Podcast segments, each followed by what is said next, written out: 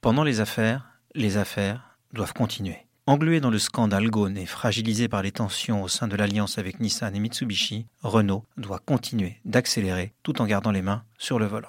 L'industrie automobile est trop compétitive et mouvante pour qu'un acteur aussi puissant soit-il puisse se permettre de lever le pied. Les parts de marché se perdent vite quand les nouveaux modèles tardent et les courses technologiques, de la voiture électrique à la voiture autonome par exemple, ne peuvent être gagnées si l'on prend un mauvais départ. La présentation cette semaine en Chine du premier véhicule électrique low cost de Renault est à cet égard symbolique des trois défis que la firme aux losanges doit absolument relever. Pivot d'une alliance qui revendique le titre de numéro un mondial en volume, l'industriel tricolore doit en effet régler son problème chinois, conforter son avance dans l'électrique et maintenir sa domination sur le segment des voitures à petit prix. Un triple défi qui passe en grande partie par la réussite de la KZ électrique à 9000 euros présentée cette semaine à Shanghai. Trop longtemps absent de Chine, Renault ne peut plus se contenter de la présence forte de son partenaire Nissan sur ce qui est devenu le premier marché automobile de la planète. Il y a dix ans, l'Empire du Milieu était un marché prometteur sur lequel les constructeurs pouvaient recycler des modèles ayant fonctionné sur leur marché domestique. Aujourd'hui, la Chine, passée devant le marché des États-Unis, est en prime le pays où se dessinent les tendances.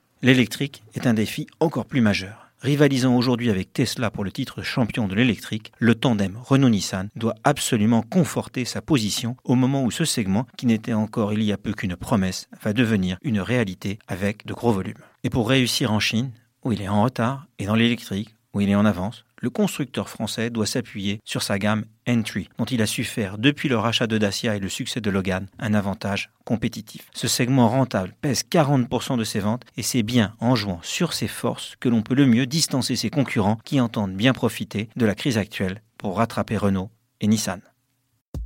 Retrouvez tous les podcasts des échos sur votre application de podcast préférée ou sur leséchos.fr.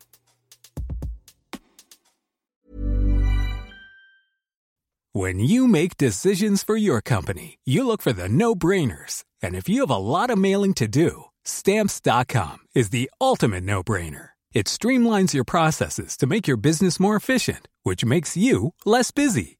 Mail checks, invoices, legal documents, and everything you need to keep your business running with stamps.com. Seamlessly connect with every major marketplace and shopping cart. Schedule package pickups and see your cheapest and fastest shipping options from different carriers. With rates up to 89% off USPS and UPS rates. And with the Stamps.com mobile app, you can take care of mailing and shipping wherever you are. Make the same no-brainer decision as over 1 million other businesses with Stamps.com. Sign up with code PROGRAM for a four-week trial, plus free postage and a free digital scale. No long-term commitments or contracts.